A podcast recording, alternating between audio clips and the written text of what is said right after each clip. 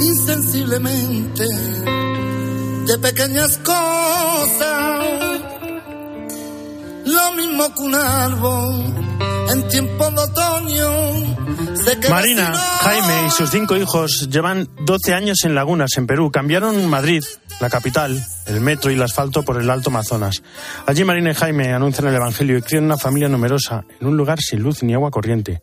Durante este tiempo han creado una red de internados para niños de distintas tribus indígenas, una red que es referente para toda la zona. Formamos una red de internados en el vicariato que lideramos nosotros y ha sido el modelo que el Ministerio de Educación peruano eh, ha tomado como referencia para los, para los internados, ellos lo llaman hogares interculturales. Y además el internado pues ofrece las posibilidades de trabajar todo el respeto a la cultura, el tema de la identidad amazónica.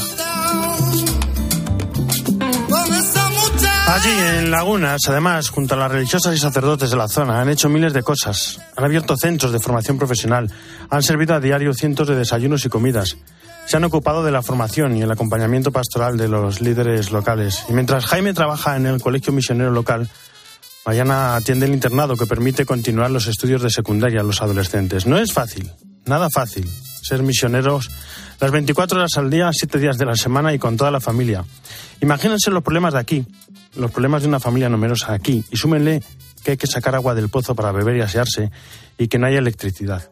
Si la labor de los misioneros españoles es impresionante, la labor de las familias misioneras no tiene calificativos. No es solo el evangelizar y ayudar, es mostrarle a sus hijos directamente lo que es ser misioneros. Es hacer a sus hijos de alguna manera misioneros. Y eso no es fácil. Y solo se sobrelleva con una fuerza y una confianza especial que solo puede venir de Dios. Hoy es el Día de la Infancia Misionera, una jornada para los más pequeños y para los más mayores, porque la misión no es una cosa de ricos que ayudan a pobres, no. La misión es una obra en la que los cristianos se ayudan entre sí. Niños que muestran a Jesús a otros niños y también misioneros que ayudan con sus proyectos a los más pequeños. Hoy hablaremos y mucho sobre la misión.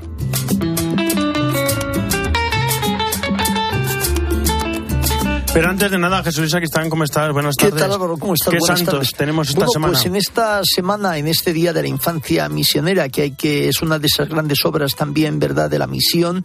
de- pues hoy, mira, justamente el martes tenemos a San Antonio Abad, el popular San Antón, que es el anacoreta, dentro del anacoretismo, el más antiguo, ¿verdad?, desde la antigüedad, que nace en Egipto, que cuando mueren sus padres con sus hermanas les convence de que lo que hay que hacer es vender todos los bienes para vivir en la pobreza, él vive en esa pobreza y entonces desde ahí un poco asiste, ayuda a San Atanasio en la defensa de la fe, eh, tiene gran amistad eh, con él, de hecho San Atanasio nos hablará de San Antón.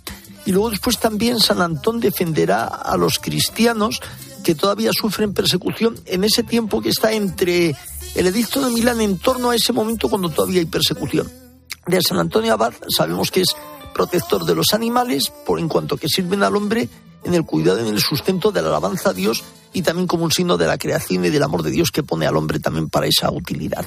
Después tenemos el día 20 a San Sebastián, capitán romano, que por declararse cristiano, pues es condenado a morir en, un árbol asaeteado, pero como no muere allí, es rematado siendo decapitado. Y luego después por fin tenemos también el día 21 a Santa Inés, santa también de la antigüedad, que como Santa Águeda, Santa Lucía, es declarada cristiana, es obligada a jurar de la fe y como no lo hace, morirá decapitada. Estos son un poco los santos de esta semana. ¿Qué tienen en común el santo del 15, del 16 y del 17 de enero? Pues cuéntame tú. la semana de los barbudos. A la semana, de los- semana. Bueno, pues con ello nos quedamos. Muchísimas Venga, gracias. gracias. Adiós. Jesús. Luis. Las dos y nueve, una hora menos en Canarias, desde Roma. Ángeles Conde, ¿cómo estás? Muy buenas tardes. Hola Álvaro, buenas tardes. Bueno, antes del rezo del Ángelus, el Papa nos habla de algo importante, de la libertad respecto a los apegos y, como siempre, alguna pregunta que quede claro. Ángeles, yo siempre me alegro de tus éxitos. Muchas gracias Álvaro. Igualmente, mira, el Papa nos ha hecho una serie de preguntas explicando que Juan el Bautista tuvo su papel antes de la venida de Jesús y entonces cuando Cristo llegó, pues él se hizo a un lado y no se apegó ni quien ni a la figura que había representado ni tampoco a los seguidores que había tenido. Por eso el Papa, vamos a escucharle ahora, nos hace todas estas preguntas. Fratelli, sorelle, proviamo a chiederci, siamo capaci di fare posto agli altri, di ascoltarli, di lasciarli liberi, di non legarli a noi, pretendendo riconoscimenti, anche di lasciarli parlare. Delle volte, ma tu non sai niente, tu non... lasciarli parlare, fare posto agli altri. Attiriamo gli altri a Gesù o a noi stessi. E ancora sull'esempio di Giovanni, sappiamo gioire del fatto che le persone prendano la loro strada e seguano la loro chiamata, anche se questo comporta un po' di distacco nei nostri confronti? Ci rallegriamo per i loro traguardi con sincerità e senza invidia? Que nos dice el Papa esta mañana. Nos alegramos de que los demás alcancen su meta con sinceridad y sin envidia. Dejamos a los demás un sitio, les dejamos hablar, nos hacemos a un lado. Queremos ser protagonistas de todo, buscamos algo a cambio. Nos ha dicho que hay que servir a los demás efectivamente sin segundas intenciones y sin esperar nada a cambio y no apegarnos a puestos, papeles o cargos también en la Iglesia, ¿eh? lo he dicho muy clarito. Al concluir el rezo del Ángelus, el Papa Francisco, que le gusta mucho hacer estos anuncios después del Ángelus, pues ha dicho una cosa que está relacionada con esta semana de oración por la unidad de los cristianos que comenzamos el 18 de este mes y el proceso sinodal en curso. Vamos a oír el anuncio del Papa. Perciò colgo questa occasione per annunciare che sabato 30 settembre prossimo in piazza San Pietro avrà luogo una veglia ecumenica di preghiera con la quale affideremo a Dio i lavori della sedicesima Assemblea Generale Ordinaria del Sinodo dei Vescovi. Per i giovani che verranno alla veglia ci sarà un programma speciale in tutto quel fin settimana a cura della comunità dei Tessè Fin d'ora invito i fratelli e le sorelle di tutte le confessioni cristiane a partecipare a questo raduno dal popolo di Dio. Queda todavía mm, bastante tiempo hasta el 30 de septiembre, pero el Papa ya nos está invitando a esta vigilia ecuménica de oración para rezar por los frutos de la Asamblea Sinodal, del Sínodo de la, Sinodalidad, de la Sinodalidad que se reúne en Roma en octubre. TC, la comunidad de TC va a ser la que se encargue de preparar los eventos eh, para los jóvenes ese fin de semana y bueno, pues el Papa lanza esta invitación para todo el pueblo de Dios, ha dicho, todos los cristianos, para que recemos juntos ese día 30 de septiembre y hoy Álvaro de nuevo nos ha seguido pidiendo oraciones también por Ucrania en el día 326 de agresión eh, de parte rusa. Pues Ángeles Conde, buen pranzo, buena domenica, arrivederci. Altrettanto, arrivederci, un abbraccio y un bacio. Álvaro Real. En Mediodía Cope, El Espejo. Estar informado. Es buen momento para comprarme una casa. ¿Cuánto me va a subir la hipoteca? ¿Qué va a pasar con el precio del alquiler? Vivienda, la tormenta perfecta. Llevamos bastante tiempo intentando independizarnos. Los precios y la vivienda es inaccesible. Este jueves, Carlos Herrera, Ángel Expósito, Pilar García Muñiz, Pilar Cisneros y Fernando de Aro recorren España para mostrarte el mapa del mercado inmobiliario y buscar soluciones. Miren, para que haya precios más razonables en el alquiler en España, tiene que haber más pisos en oferta. Escúchalo este jueves en Cope y descubre contenidos exclusivos en cope.es y en redes sociales. Gracias a los misioneros, cuatro millones de niños cada año comen, estudian y encuentran en la iglesia una familia. Ellos necesitan a los misioneros y los misioneros te necesitan a ti. ¿Pueden contar contigo? 15 de enero, Jornada de Infancia Misionera. Conoce más y colabora en infanciamisionera.es.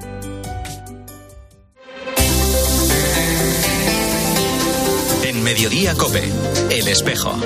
Estar informado. Bueno, y como venimos contando, hoy es la jornada de la infancia misionera. Carlos González, Charlie, ¿cómo estás? Buenas tardes. Hola Álvaro, muy buenas tardes. Sucre fue un niño que no conociendo lo que era un ascensor, vio un paquete de papas fritas y metió la mano. Y en el momento en que él metió la mano, llamaron al ascensor y el ascensor se llevó el brazo. Entonces este niño se quedó solo con un brazo. Entonces lo llevamos y el niño fue atendido, se le administró la morfina hasta que fue capaz de superar el dolor.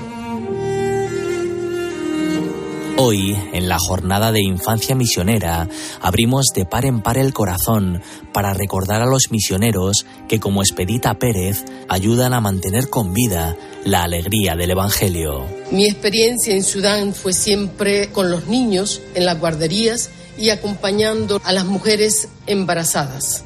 obras misionales pontificias, continúa brindando hasta el último latido de su vida al servicio del amor. En una realidad muy, muy difícil desde el punto de vista material. Infancia Misionera promueve la ayuda recíproca entre todos los niños del mundo. Niños como Nor, que llegó como refugiado desde Sudán del Norte hasta Egipto, con el alma hecha añicos y los pies al revés. Nor era un niño muy fuerte, muy sonriente. Él jugaba al fútbol con sus pies al revés, no tenía problema. Pero como adolescente el problema era cuando iba a buscar los zapatos. Su mamá me dijo, hemos intentado operarlo, pero es muy caro. Entonces, a través de las ayudas que recibimos de la Santa Infancia y de otras campañas de la Iglesia, nosotros pudimos garantizar las cuatro operaciones de Nor.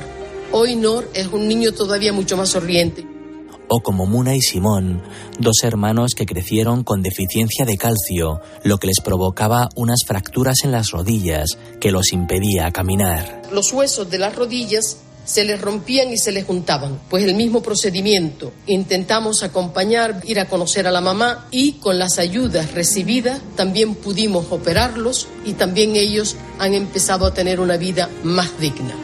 Vidas como la de Sucre, custodiadas por Dios, por la Iglesia y por esta comboniana canaria que ha permanecido ocho años en Sudán del Sur y siete en Egipto. Este niño Sucre se quedó solo con un brazo. Saltaba en la cama del dolor. Los gritos te ponían el corazón en pedacitos, ¿no? Un testimonio de servicio a los pobres y a los últimos, que deja en sus ojos el pozo más tierno de Dios. Cuando llegó el momento de salir del hospital, el niño no se quería ir quería que su casa fuese el hospital. Y cuando le preguntamos, pero Sucri, vuélvete a casa con tu mamá y con tus hermanos. Dice, ay hermana, es que nunca me habían tratado con tanto cariño. Aquí yo me siento tratado como persona, me siento querido. Y que nos enseña que la bondad es el principio del tacto y la medida más perfecta y más bella del amor.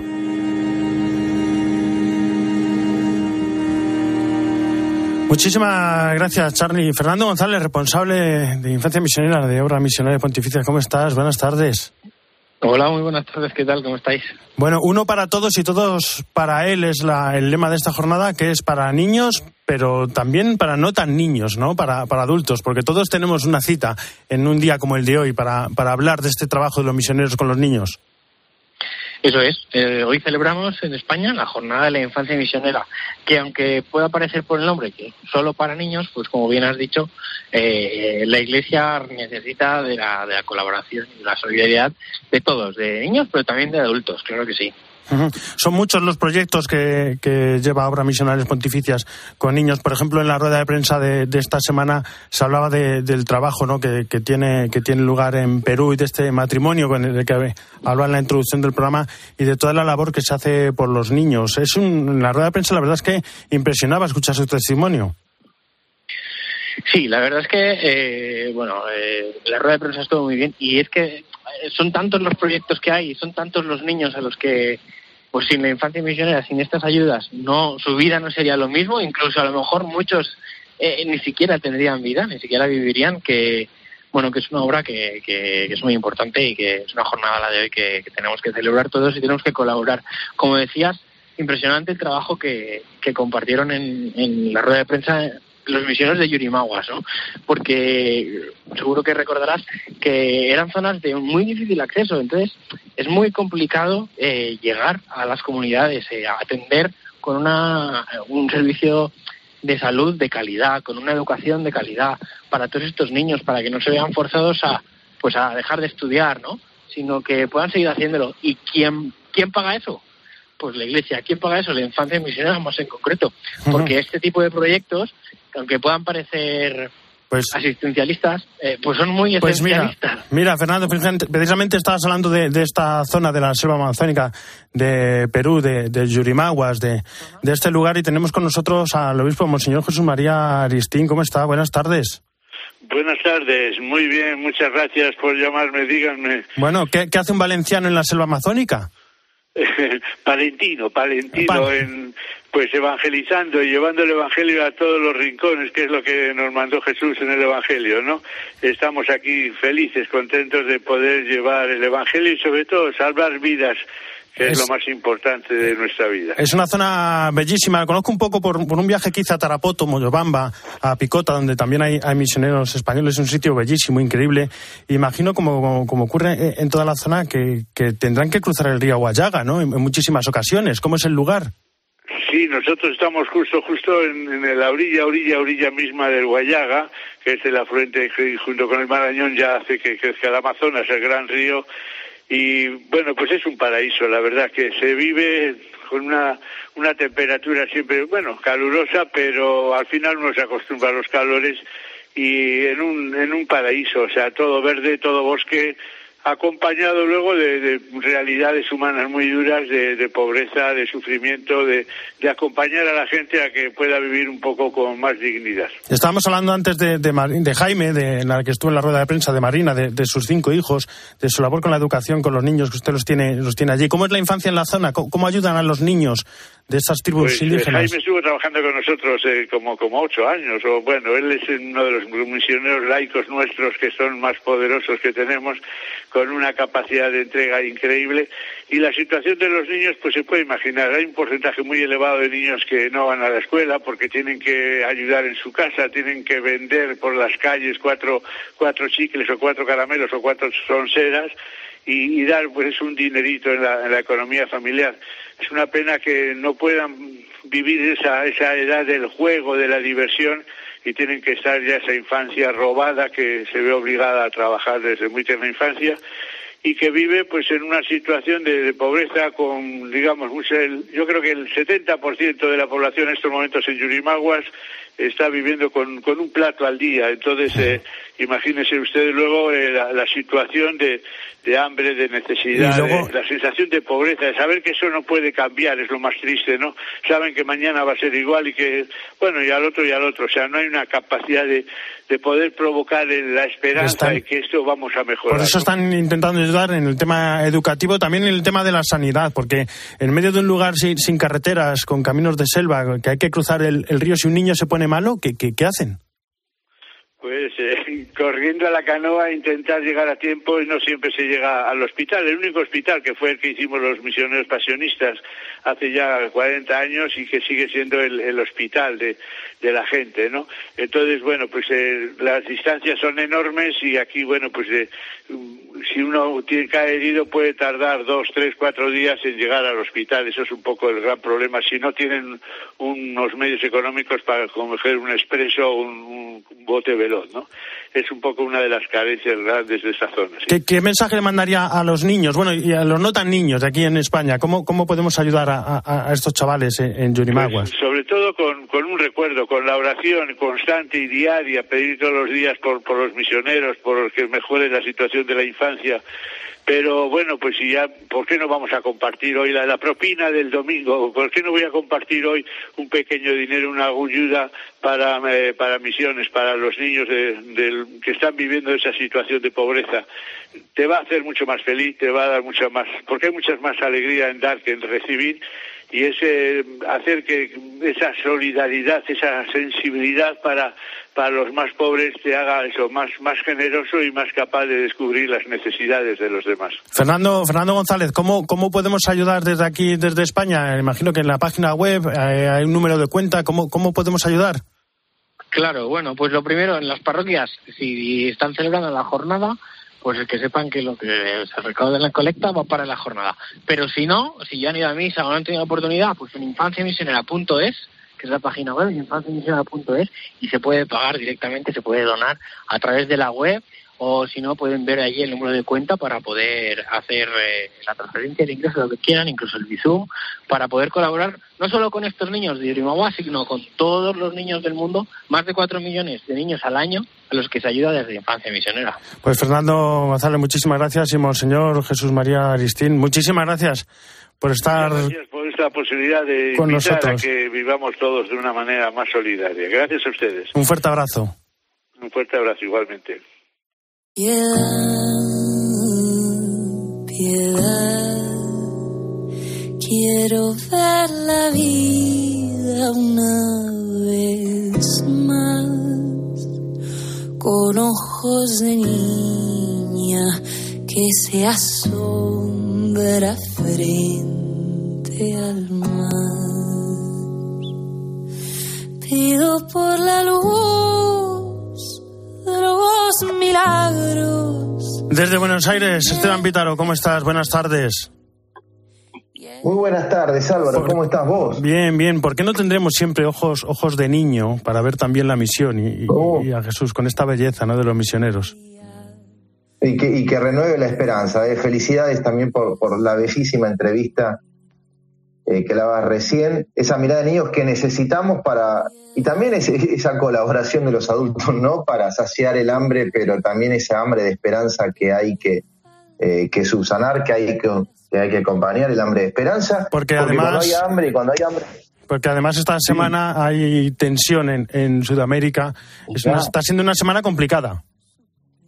Exactamente, porque cuando no tenés, cuando tenés hambre, cuando te falta la esperanza, hay tensión, mucha tensión, una- un inicio de año que no esperábamos, lo sabemos por la continuidad informativa de COPE, lo que ha ocurrido en Brasil, también en el Perú, y ahora vamos a ello, por supuesto, y también en otros países, en Brasil, luego de la toma de los poderes del Estado en Brasilia, una semana dentro de todo tranquila, con muchos ecos, por supuesto, dentro de lo que es la iglesia, el cardenal Orani Tempesta de Río de Janeiro pedía un diálogo fraterno que respete la diversidad cultural y religiosa. También el arzobispo de San Pablo, eh, don Pedro de habló de que lo ocurrido no tiene cabida en la convivencia democrática y también, por supuesto, el arzobispo de Brasilia, el cardenal Paulo César Costa, recordó que así no se construye una nación libre y soberana. Para la construcción de una nación libre y soberana es necesario que todos caminemos conforme a las normas decía el arzobispo de Brasilia, derecha e izquierda, las normas son para todos. Pero que la magnitud de lo que ocurrió en Brasil Álvaro, no nos haga pasar del lado del Perú, donde esta semana hubo más de 20 muertos por protestas, por represión a las protestas. No podemos permitir que el Perú sea destruido por nuestras acciones ni que caiga en un abismo institucional, pidieron los obispos peruanos con mucha vehemencia en un pronunciamiento del episcopado de este país que viene siguiendo atentamente todo lo que está ocurriendo en esta crisis institucional peruana desde diciembre del año pasado. Y por supuesto hay vicarías, hay regiones del Perú muy cercanas a España. Recién hablábamos de Yurimaguas, por supuesto. También siempre lo hacemos hablando de Puerto Maldonado, esa tierra misionera española con su obispo español David Martínez de Aguirre Guinea, donde también hay conflicto en las calles por esa hambre, por esa hambre de esperanza, ¿no?